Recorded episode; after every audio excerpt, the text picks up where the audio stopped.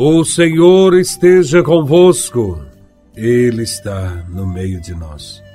Proclamação do Evangelho de Nosso Senhor Jesus Cristo, segundo São Mateus, capítulo 6, versículos de 1 a 6 e do 16 ao 18.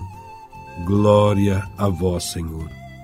Naquele tempo, Disse Jesus a seus discípulos: Ficai atentos, para não praticar a vossa justiça na frente dos homens, só para serdes vistos por eles. Caso contrário, não recebereis a recompensa do vosso Pai que está nos céus.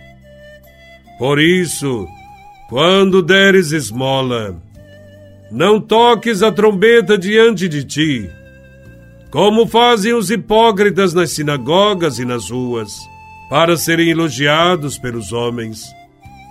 Em verdade vos digo, eles já receberam a sua recompensa.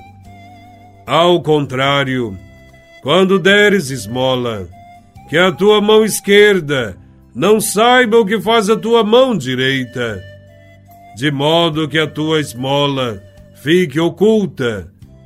E o teu pai que vê o que está oculto te dará recompensa. Quando orardes, não sejais como os hipócritas, que gostam de rezar em pé, nas sinagogas e nas esquinas das praças, para serem vistos pelos homens. Em verdade vos digo, eles já receberam a sua recompensa. Ao contrário, quando tu orares, entra no teu quarto, fecha a porta e reza ao teu pai que está oculto. E o teu pai que vê o que está escondido te dará recompensa. Quando jejuardes, não fiqueis com o rosto triste como os hipócritas. Eles desfiguram o rosto, para que os homens vejam que estão jejuando. Em verdade vos digo, eles já receberam a sua recompensa. Tu, porém, quando jejuares, perfuma a cabeça e lava o rosto, para que os homens não vejam que tu estás jejuando, mas somente teu pai, que está oculto. E o teu pai, que vê o que está escondido, te dará recompensa. Palavra da salvação. Glória a vós, Senhor. O Evangelho de hoje fala de três práticas religiosas comuns na época de Jesus são as práticas da esmola, da oração e do jejum. E Jesus recorda que estas práticas precisam ser vividas sem hipocrisia. Em todas as religiões, se sabe que o encontro com Deus provoca nas pessoas sentimentos de compaixão e caridade para com o próximo. Entretanto, em Israel, a religião, com seus gestos de caridade, transformou-se em ocasião para se exibir. Nas celebrações dos sábados, era hábito fazer elogios públicos àquele que dava uma oferta generosa. Este era convidado a levantar-se e a ficar de pé no centro da celebração para depois ocupar um posto de honra, sentando-se ao lado dos rabinos. Jesus assistiu muitas vezes essa cena e percebeu a hipocrisia. Aos seus discípulos, Jesus recomenda que não façam isto.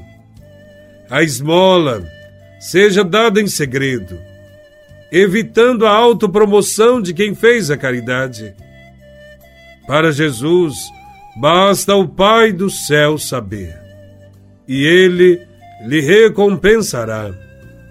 Mais do que esmolas, Hoje devemos falar de solidariedade, de partilha, de atenção às necessidades dos outros. Devemos prestar atenção ao nosso redor e socorrer quem nos pede ajuda. Isto feito em segredo, não deixará humilhado quem está recebendo ajuda. E Deus verá com bom grado a atitude. No dia a dia, também devemos empregar um pouco mais de tempo à oração. Jesus pede para não multiplicar as palavras, como fazem os pagãos, que pensam que serão ouvidos pela força das palavras. No tempo de Jesus, como hoje também, havia duas formas de oração: a oração pública e a oração particular. A oração pública era feita no templo e nas praças duas vezes por dia. Jesus faz um alerta para o perigo de rezar só para serem vistos e põe em destaque a outra forma de rezar, a oração particular, a que se faz no próprio quarto, às portas fechadas na intimidade com Deus, que tudo vê o que está oculto. Esta oração é escuta e abertura do coração para ajudar-nos na caminhada da vida. Essa oração sempre obtém sua recompensa. Ela aprofunda a união com os pensamentos e a vontade de Deus. Quem reza começa a pensar como Deus. A outra prática que Jesus nos aconselha é o jejum. No tempo de Jesus, entendia-se que era uma prática que servia para reparar os pecados, mover o coração de Deus e afastar-se dos castigos e calamidades. Os mais piedosos judeus da época de Jesus chegavam a abster-se completamente do alimento do amanhecer ao pôr do sol, dois dias por semana. Diante desta prática, Jesus indica as disposições que caracterizam o verdadeiro jejum. O discípulo de Cristo jejua perfumando a cabeça e lavando o rosto. Não busca elogios. Não quer que se note seu sacrifício não finge estar alegre. Ele está realmente feliz, porque pensa na ajuda que dará a um pobre com o alimento ao qual ele renuncia.